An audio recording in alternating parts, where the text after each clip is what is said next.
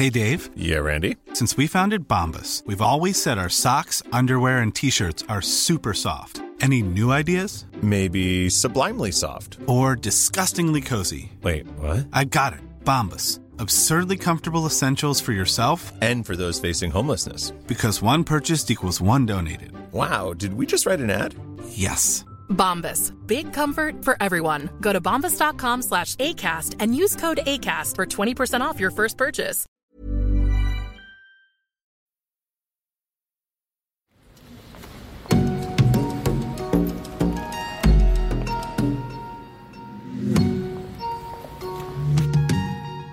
Bonjour, bonsoir, bienvenue.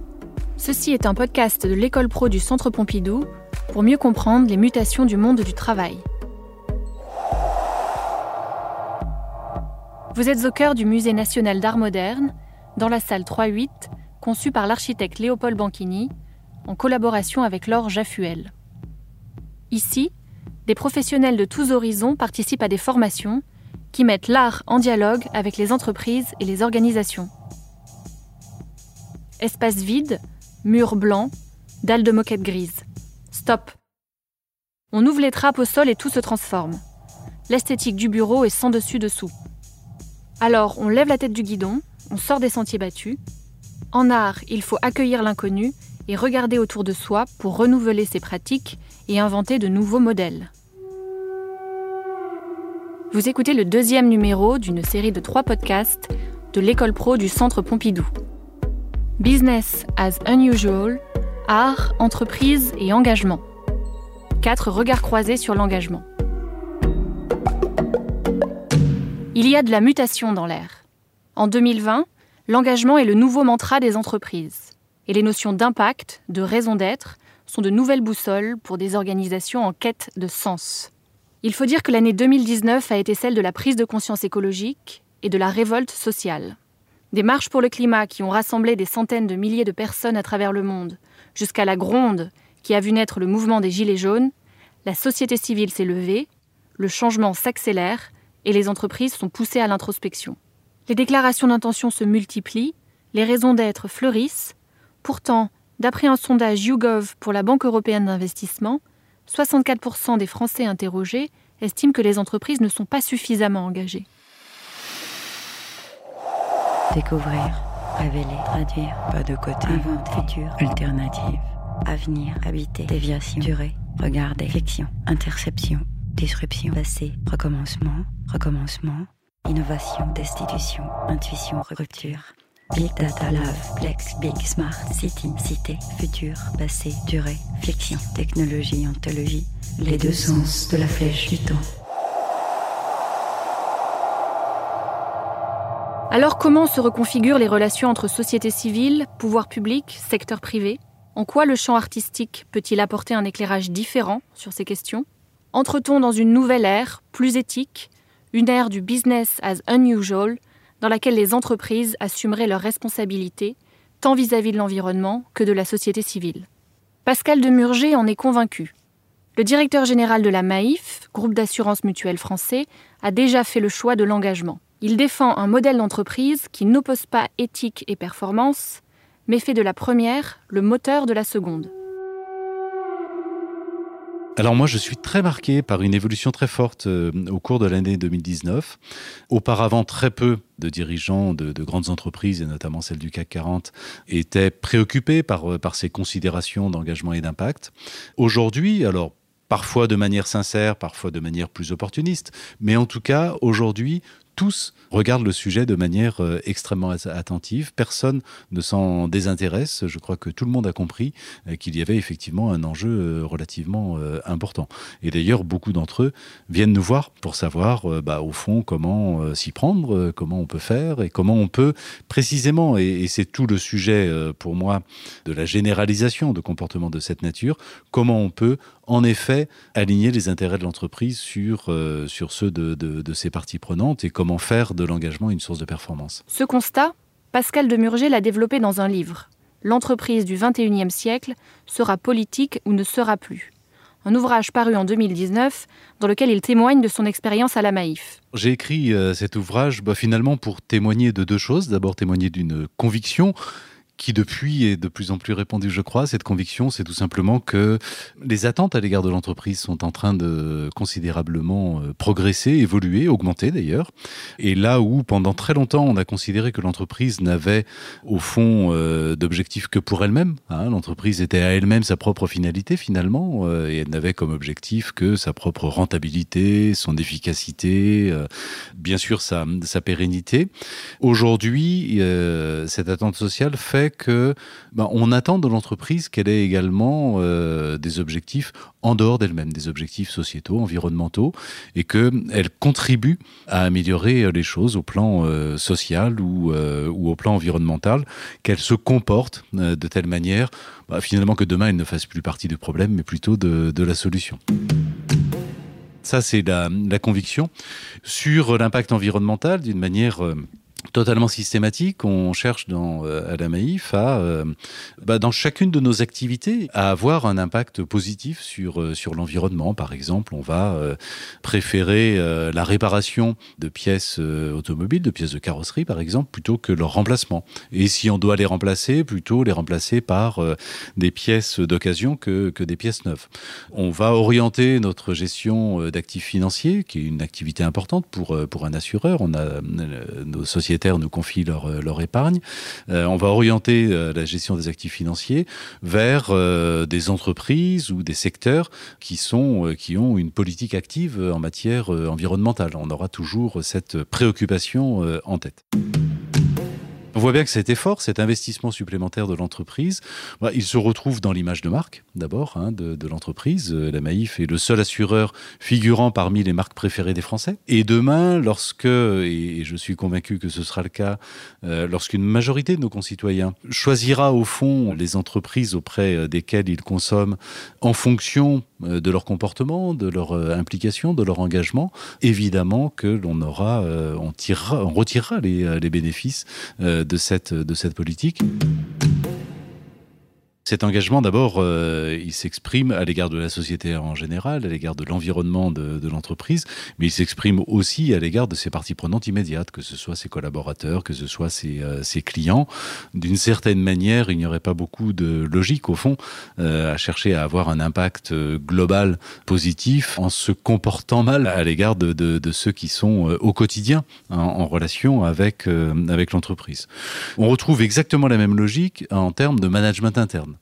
Si on prend la peine dans euh, la relation avec les collaborateurs de l'entreprise, plutôt que de faire reposer le fonctionnement de l'entreprise sur un management traditionnel, c'est-à-dire sur l'autorité, le contrôle, éventuellement la, sanction, mais plutôt que l'on cherche euh, d'abord à donner du sens à leur mission, à leur action quotidienne, à leur travail euh, quotidien, que l'on cherche à leur accorder finalement une plus grande confiance et donc leur donner des marges de manœuvre beaucoup plus, beaucoup plus larges, des responsabilités plus intéressantes. Euh, leur proposer finalement non pas d'appliquer simplement un process, mais de trouver en eux-mêmes des solutions à des problèmes qui, euh, qui se posent.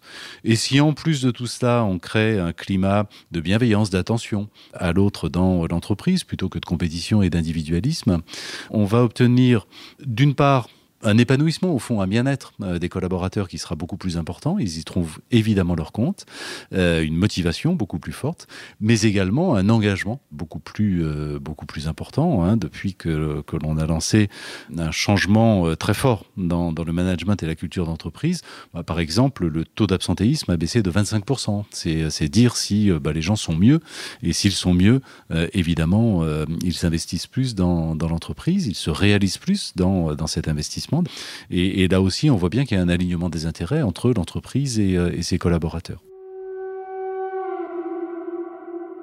Et l'idée selon laquelle l'engagement peut être le moteur de la performance économique fait son chemin. Depuis le printemps 2019 et l'entrée en vigueur de la loi pour la croissance et la transformation des entreprises, dite loi Pacte, ces dernières disposent d'un nouveau cadre réglementaire pour se réinventer. Alors effectivement, il y a eu une évolution de la législation avec la loi Pacte qui est parue au mois de mai dernier, hein, 2019, et qui est un changement important parce que euh, cette loi, au fond, propose une nouvelle conception de, de l'entreprise en ajoutant à côté de son objet social bah, des considérations sur son impact euh, sociétal, hein, ce qui déjà permet d'ouvrir un peu l'état d'esprit hein, sur euh, le, le, le, rôle et la finalité de, l'entreprise. Et puis, euh, surtout, la loi Pacte permet à celles qui, euh, qui le souhaitent d'adopter le statut d'entreprise à mission, de société à mission, et pour ce faire, de prendre des engagements relativement lourds. Ces engagements consistent en plusieurs choses. D'abord, c'est le, moins contraignant à inscrire dans ces statuts ce que l'on appelle une raison d'être, hein, et on voit bien que ce terme a une signification assez profonde finalement. Hein, la raison d'être de de, l'entreprise ne se confond pas avec simplement son, son objet social.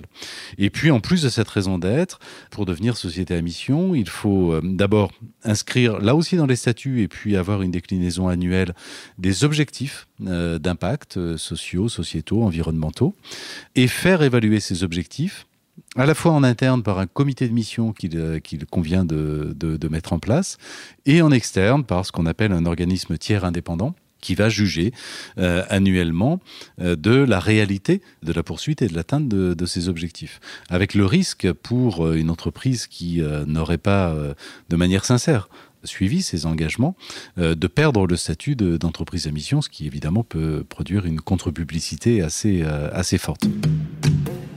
Il y a bien sûr le risque bah, d'une vision euh, en effet très opportuniste hein, de, ces, euh, de ces nouvelles modalités et euh, d'avoir finalement une espèce de mission washing permettant aux entreprises de se faire une, une publicité à, bon compte sans avoir d'engagement réel derrière. Le fait de devenir formellement société à mission diminue un petit peu ce risque hein, parce qu'il y a des, engagements qui sont relativement précis, une vérification, une évaluation ex post qui est organisée et donc ce serait vraiment prendre un gros risque pour une entreprise qui n'a qu'un objectif de communication que de devenir société à mission. Ceci étant, on peut considérer, je fais partie des gens qui, qui le pensent, on peut considérer que la loi Pacte est une première étape, mais qu'il faut aller plus loin et qu'il faut finalement une forme de labellisation peut-être, euh, de reconnaissance en tout cas, de distinction euh, des entreprises en fonction euh, de la réalité de, leur impact, pour permettre précisément aux consommateurs notamment, mais aussi pourquoi pas aux, futurs salariés ou aux épargnants, bah, de savoir à quelle entreprise au fond ils s'adressent et quel comportement ils sanctionnent en achetant auprès de, telle ou telle entreprise. Je rêve demain qu'il y ait une sorte de yuka du comportement des entreprises incitant toutes les entreprises à euh, élever leur, euh, leur niveau de contribution euh, à, ces, à ces causes-là.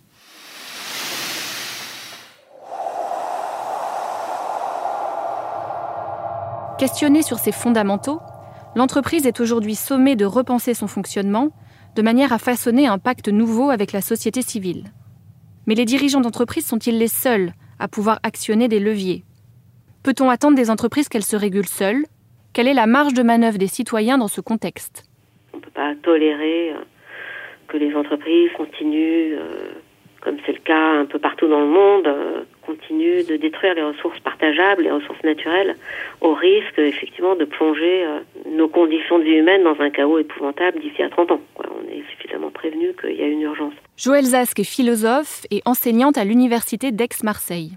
Son dernier ouvrage, Quand la forêt brûle, analyse les méga-feux, ces événements climatiques extrêmes qui sont, selon elle, la conséquence du développement du capitalisme industriel. Je ne suis pas sûre qu'on puisse attendre des multinationales euh, une réaction euh, de leur propre chef, mais en revanche, euh, on peut attendre que les États divorcent finalement des intérêts de ces multinationales et véritablement bah, prennent des mesures qui les contraignent à respecter des engagements écologique. Mais par ailleurs, il y a aussi, bien sûr, je dirais, la, la masse des individus. Et ça, c'est vraiment quelque chose à quoi je crois beaucoup. C'est-à-dire que les individus qui ne sont pas responsables, euh, un par un, de la situation actuelle, ont une marge de manœuvre très importante et devraient aussi euh, considérer leur capacité d'action, que ce soit à l'intérieur des entreprises ou que ce soit euh, dans leur quartier, que ce soit au sein de leur résidence ou que ce soit dans leur relation à la nature. Et là, j'ai beaucoup aussi euh, travaillé sur cet intérêt qu'il y a, disons, mettre notre citoyenneté, y compris en tant qu'employé d'une entreprise, de mettre notre citoyenneté au service, justement, de l'entretien de nos espaces communs, au service de la création, finalement, euh, d'espaces dans lesquels, euh, et concrètement, dans lesquels on puisse être ensemble, dans lesquels on puisse penser nos enfants ensemble, dans lesquels on puisse imaginer une société future.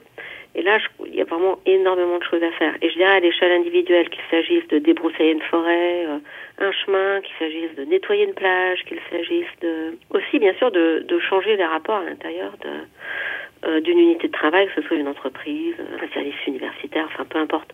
Là, je crois qu'il y a beaucoup à faire. Donc, j'ai envie de dire qu'il y a au moins deux niveaux. Il y a le niveau euh, politique, qui est le niveau de la loi, et je pense que c'est important que les citoyens fassent jouer les lois en faveur du maintien de, des conditions d'existence de l'humanité sur la Terre, tout simplement. Et d'autre part, euh, y a aussi euh, l'initiative, quoi, vraiment l'action euh, sur le terrain, qui dépend vraiment de l'invention, de l'imagination des personnes directement concernées.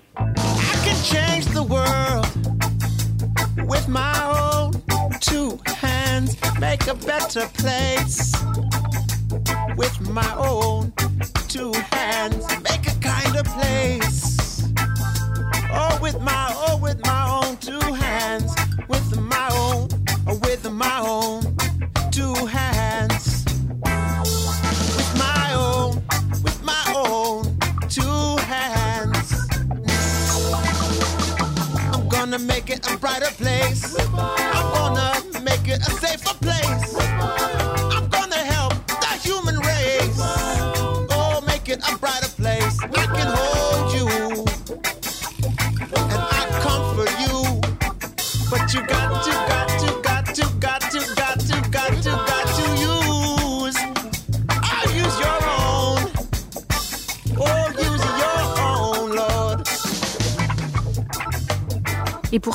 Ces imaginaires, accompagner l'émergence de nouveaux modes de pensée et de nouvelles pratiques, l'art a un rôle à jouer. Je pense qu'effectivement, l'œuvre d'art ou l'art, la pratique artistique et aussi le jugement esthétique, le fait de juger à plusieurs, euh, le plaisir esthétique partagé sont des, des vrais des lumières projetées sur des fonctionnements de société euh, tout à fait banals, tout à fait ordinaires, tout à fait euh, communs et quotidiens en fait, mais qu'on a tendance à passer sous silence parce qu'on associe justement la grande société et la politique à des actes spectaculaires.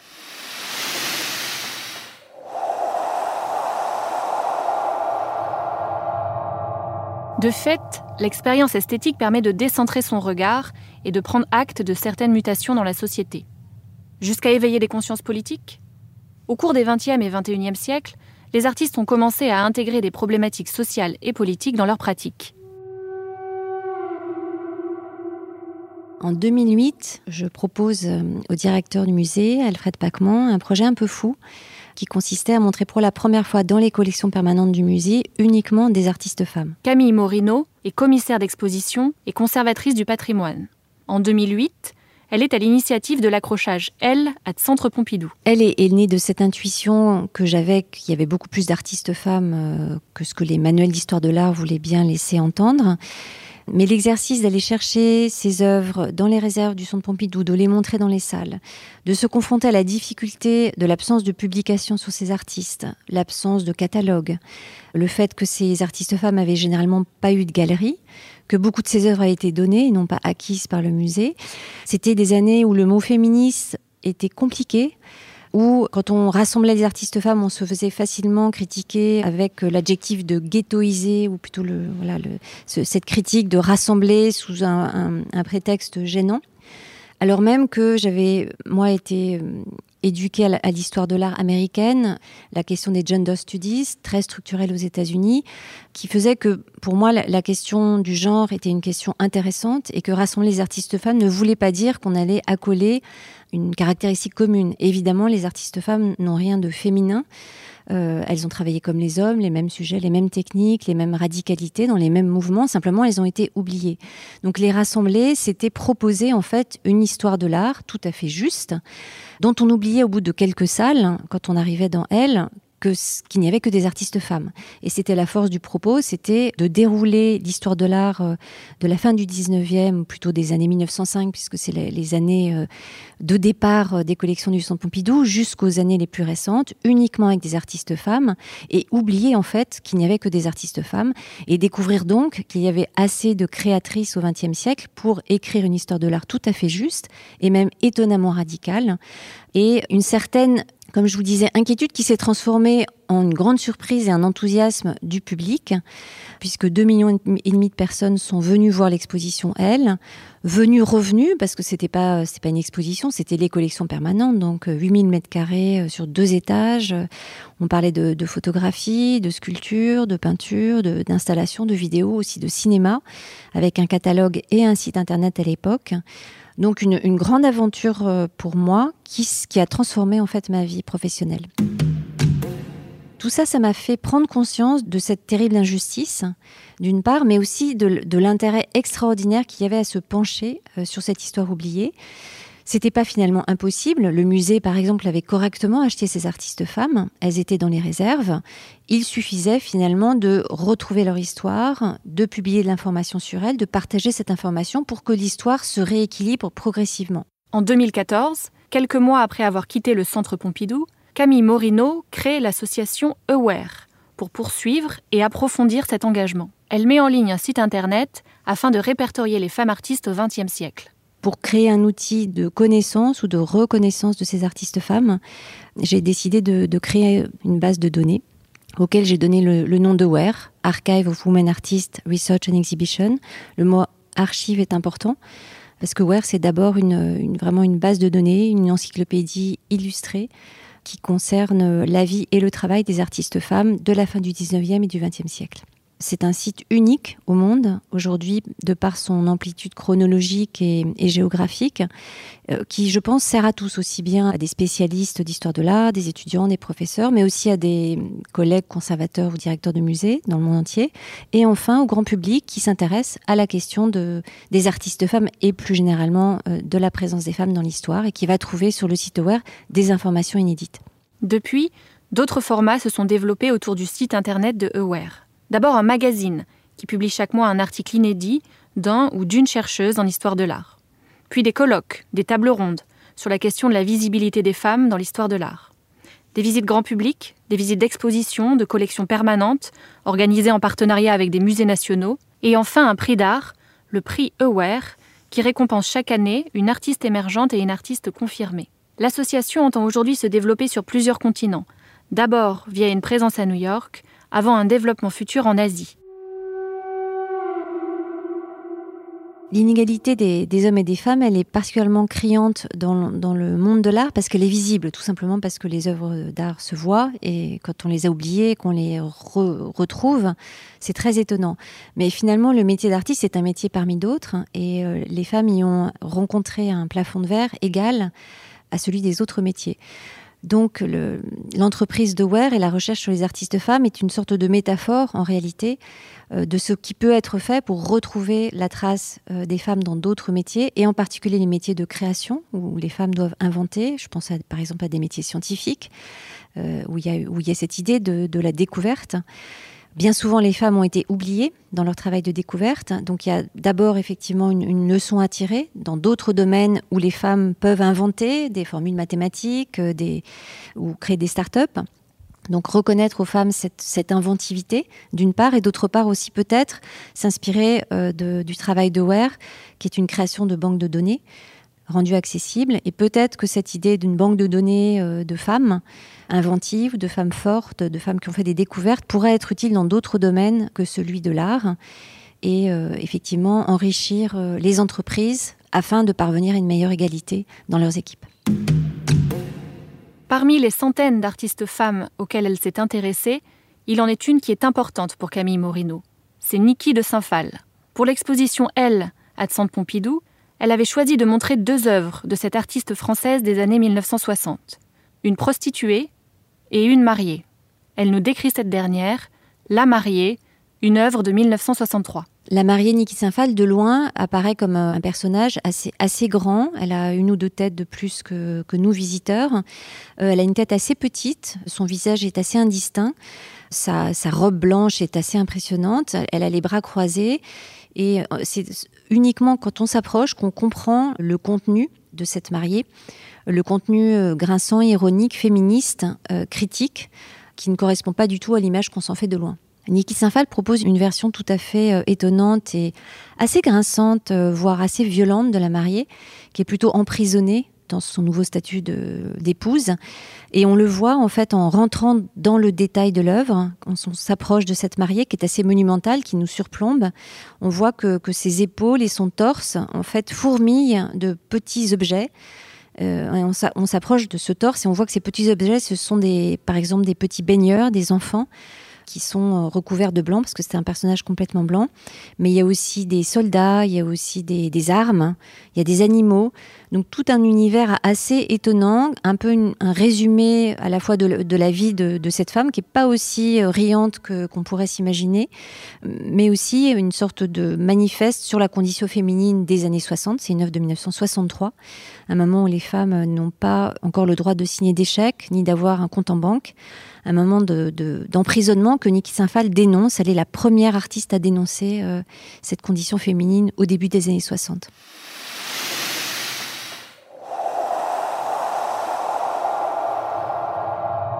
Depuis 25 ans, le photographe Bruno Serralong observe les mouvements sociaux avec l'œil critique de l'artiste. En 2019, il a choisi d'installer sa chambre photographique entre les murs d'une entreprise. Accueilli chez Inveo, une filiale de la SNCF spécialisée dans l'entretien, la réparation et la fabrication de wagons de fret, il a accompagné le quotidien des travailleurs. Cette rencontre nous dit quelque chose d'un dialogue possible d'un artiste et d'une entreprise. Elle a eu lieu dans le cadre d'Accélération, le fonds de dotation du Centre Pompidou qui permet aux entreprises d'accueillir des artistes en résidence pour produire une œuvre. C'est la première fois que je me suis senti vraiment, euh, on va dire, artiste puisque là, très clairement, j'étais invité en tant qu'artiste en résidence euh, dans une, euh, une entreprise. Donc forcément, les rôles étaient bien définis, étaient bien déterminés. Si j'ai accepté cette résidence, c'est que ça permettait pour moi de montrer, pour une fois, des usines qui ne sont pas en grève, parce que j'ai fait plusieurs séries sur des usines où les salariés l'occupent et sont en grève pour revendiquer différents différentes choses. Mais du coup, les images qu'on a souvent des usines, ce sont des usines à l'arrêt qui sont euh, occupées euh, ou en grève. Alors que là, ça permettait, cette résidence, de montrer euh, une usine qui fonctionne normalement.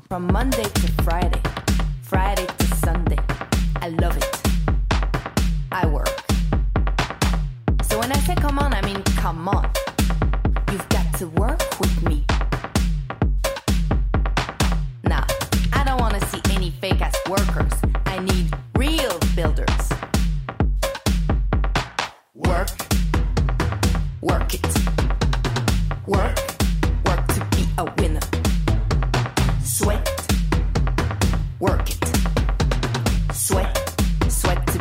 Ce qui était important pour moi, c'est que je photographie. Euh, tout le monde, c'est-à-dire c'est effectivement, euh, je pense au départ, quand on m'a invité pour photographier chez Inveo, les personnes qui m'ont invité ont pensé que j'allais me focaliser sur les ateliers. Mais bien évidemment, les ateliers, c'est une des trois lieux. Il y a donc ce bureau d'études, et puis l'administration, donc il y a les bureaux. Euh, donc moi, j'avais au contraire envie de montrer cette diversité, et j'ai photographié tout le monde, du patron du site à son bureau, assis à son bureau, à euh, l'ouvrier, effectivement, stagiaire, euh, apprenti, euh, qui a 18 ans, qui vient là en alternance avec son école.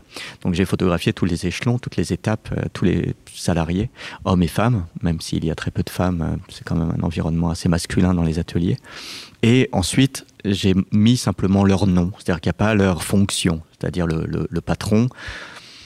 On peut savoir qu'il est patron parce qu'il a peut-être le bureau le plus grand, et il est seul dans son bureau alors que les autres euh, sont toujours à deux ou à trois. Mais disons, c'est uniquement par l'image que l'on peut s'apercevoir de qui est qui. Mais j'ai pas voulu montrer une hiérarchie euh, en l'indiquant comme titre. Une démarche photographique qui mobilise les mêmes principes que celle qui est la sienne depuis 25 ans. De la province du Chiapas au Mexique, en passant par les Balkans, et puis plus récemment la jungle de Calais, son regard se pose sur des réalités sociales et politiques complexes, sur des terrains de lutte. Je pense que le moteur de mon engagement tout au long de ces années, c'est euh, très certainement l'injustice. Et donc, ce que je photographie, ce sont des groupes, des communautés ou bien des individus, des hommes et des femmes qui luttent pour qu'on leur rende justice. Des justices, par exemple, environnementales, euh, économiques ou euh, coloniales, en fait, sont à l'origine du travail des les premières séries en 1996 dans cette province du Chiapas que vous mentionnez, euh, puisque là, euh, et encore actuellement, il y a une rébellion euh, menée par des autochtones, des Indiens, zapatistes, qui luttent pour récupérer des terres qui leur ont été donc prises par les colons et par les descendants des colons. Donc la première série était déjà une demande de justice, de récupérer des terres qui leur ont été arrachées de force. La photographie euh, vous amène à finalement ouvrir un œil assez euh, euh, aigu, aiguisé sur le monde en fait, et vous regardez ce qui vous entoure d'un œil certainement plus attentif. Et c'est là où je me suis rendu compte euh, il y avait certainement des choses à dire et à faire avec la photographie concernant cette notion d'injustice et de déséquilibre. Entre octobre 2019 et février 2020, la galerie de photographie du Centre Pompidou accueille le travail de Bruno Serralong. L'exposition Calais, témoigner de la jungle, retrace le quotidien des exilés sur la jungle de Calais, ce carrefour des flux migratoires et point de passage obligé pour tous les réfugiés déterminés à rejoindre l'Angleterre. En mettant en résonance son travail avec celui des photographes de l'AFP, Bruno Serralong questionne l'urgence, l'immédiateté de l'information quotidienne diffusée par les journaux et les sites web d'actualité. Mon travail se construit contre le flux médiatique. Moi, j'appelle ça euh, l'infobésité, c'est-à-dire que c'est clair qu'on est soumis en permanence à un bombardement d'informations, mais qui nous empêche de creuser vraiment les sujets. Donc, si un artiste, en l'occurrence moi, mais je suis pas le seul à travailler de cette manière-là, euh, s'intéresse à un sujet comme euh, Calais ou, autre, une des premières choses qu'il faut faire, c'est essayer de passer à travers ce flux médiatique et de récupérer de la temporalité, en fait. Tout simplement parce que je ne suis pas soumis aux mêmes euh, règles pour produire des images et les publier. Moi, je fais des photos qui sont montrées des fois simplement dix ans après qu'elles aient été euh, faites. Et cette question du temps et du décalage entre la production de l'image et euh, le moment où elle est montrée est extrêmement pertinent dans le travail. Je j'en suis pas à dire que je retiens volontairement les photos pendant dix ans, mais c'est vrai qu'il n'y a, a jamais de, corrélation entre le moment où je prends la photographie et où elles sont montrées. Forcément toujours un décalage. Donc cette question du temps est une question aussi de certainement liée à l'é- l'émancipation ou à la manière dont on peut assimiler, analyser, assimiler un événement. Alors que si on est en permanence euh, soumis à un bombardement d'images, on perd cette distance nécessaire, cette distance critique qui permet d'analyser une situation. Dans l'exposition, il y a tous ces types d'images, du portrait à la nature morte. Toutes ont comme point commun qu'elles se construisent assez lentement, de toute manière. Elles sont fabriquées avec euh, un appareil photo bien particulier qui est une chambre photographique. L'utilisation de cet appareil permet de composer vraiment une image très précisément en laissant néanmoins la possibilité au hasard d'intervenir, c'est-à-dire je compose vraiment un cadre, mais comme il y a sur un certain nombre d'images euh, quand même des actions qui sont photographiées, c'est très difficile, euh, une fois qu'on a construit le cadre avec une chambre photographique, de déplacer ou de changer la focale, puisqu'il n'y a pas de zoom. Donc forcément, euh, l'action qui va se déployer devant la- l'appareil photo, on n'est pas exactement sûr du résultat et de comment ça va, se, ça va rendre en image. Il y a une image, par exemple, dans l'ex- dans l'exposition qui est un groupe de migrants qui regardent des, des camions depuis euh, le bord de l'autoroute. Bon, j'ai passé plusieurs heures avec eux et puis j'ai décidé du cadre. Mais à l'époque où j'ai fait le cadre, il n'y avait pas de camion encore. Il n'y avait pas de camion. Les migrants étaient juste assis, en train d'attendre euh, au sommet de cette butte. Moi, je suis un peu en contrebas. Et puis d'un coup, on va dire que l'image s'est faite. C'est-à-dire que j'avais envisagé ce cadre parce que je savais bien ce qu'ils attendaient, c'est-à-dire l'arrivée des camions. Et puis effectivement, les camions sont arrivés, ils ont commencé, ça a commencé à produire un bouchon. Et là, ils se sont, pour certains, mis debout. En tout cas, il y a eu une plus grande attention et une plus grande tension dans l'image. Et puis j'ai fait la photo au moment où un individu est debout juste entre deux camions. Et donc on a un plan assez large, on voit un peu de nature, on voit deux, trois camions, et puis un groupe de migrants assis, et puis certains qui commencent à se lever et qui regardent. Et donc, euh, mais la photo était prête déjà depuis très longtemps, parce que j'avais posé mon cadre euh, quelques heures avant, et puis j'avais laissé vivre ce groupe de migrants, et j'avais laissé en sorte que la photo euh, puisse se, se faire avec l'espoir qu'elle se fasse. Parce que, bien évidemment, dans, ma, dans le type de pratique que j'ai, il y a beaucoup de moments où euh, j'envisage une photographie qui ne se fait pas, qui n'a pas lieu, parce que ce qui se passe ne m'intéresse pas finalement. Donc euh, il y a aussi, c'est là où je parlais du hasard, où il y a beaucoup d'échecs aussi dans cette pratique. C'est très important euh, à Calais comme ailleurs de produire les images avec la participation des personnes qui sont photographiées pour des questions euh, d'éthique en fait. C'est pas du tout pour des questions esthétiques, mais c'est là encore une fois, euh, ça pose la question de que, que vient faire un artiste dans cette situation-là, ou est-ce qu'il y a du voyeurisme ou pas? Donc pour éviter ce type-là d'approche voyeuriste, il faut absolument que les personnes qui sont photographiées sachent qu'elles sont photographiées et qu'elles donnent leur accord et ça, ça passe par une discussion en amont. Je parlais tout à l'heure du groupe de, de, migrants avec lequel j'étais resté plusieurs heures pour faire cette photographie euh, au moment des les camions arrivaient. Ce groupe-là, ils sont 5-6, je les ai revus toute la journée. J'ai fait trois photos en, en l'occurrence dans cette journée avec eux, en fait, toujours dans des situations différentes. Et donc j'ai passé du temps et euh, ça veut dire qu'ils ont accepté ma présence, qu'ils ont accepté aussi de ne pas voir les photographies que je faisais, puisque euh, le travail en argentique fait qu'il y a un délai entre le moment de la prise de vue et puis la photo révélée. Donc c'était euh, aussi cette confiance-là qu'il faut euh, gagner de la part de ces personnes qui jouent leur vie quand même. Hein. Vous, vous êtes là, mais c'est c'est pas du tout, vous n'êtes pas du tout dans la même situation. Donc il faut gagner leur confiance et ça passe par un, travail de discussion avec eux au préalable. Esthétique, politique, publique, pratique, éthique, critique, esthétique, politique, publique, pratique, éthique, critique, éthique, critique, esthétique, politique, autonomie, pratique, éthique, critique, esthétique, politique, publique, pratique, éthique, critique, esthétique, sensibilisation, esthétique, politique, autonomie, pratique, éthique, critique, esthétique, politique, les deux sens de la flèche du temps.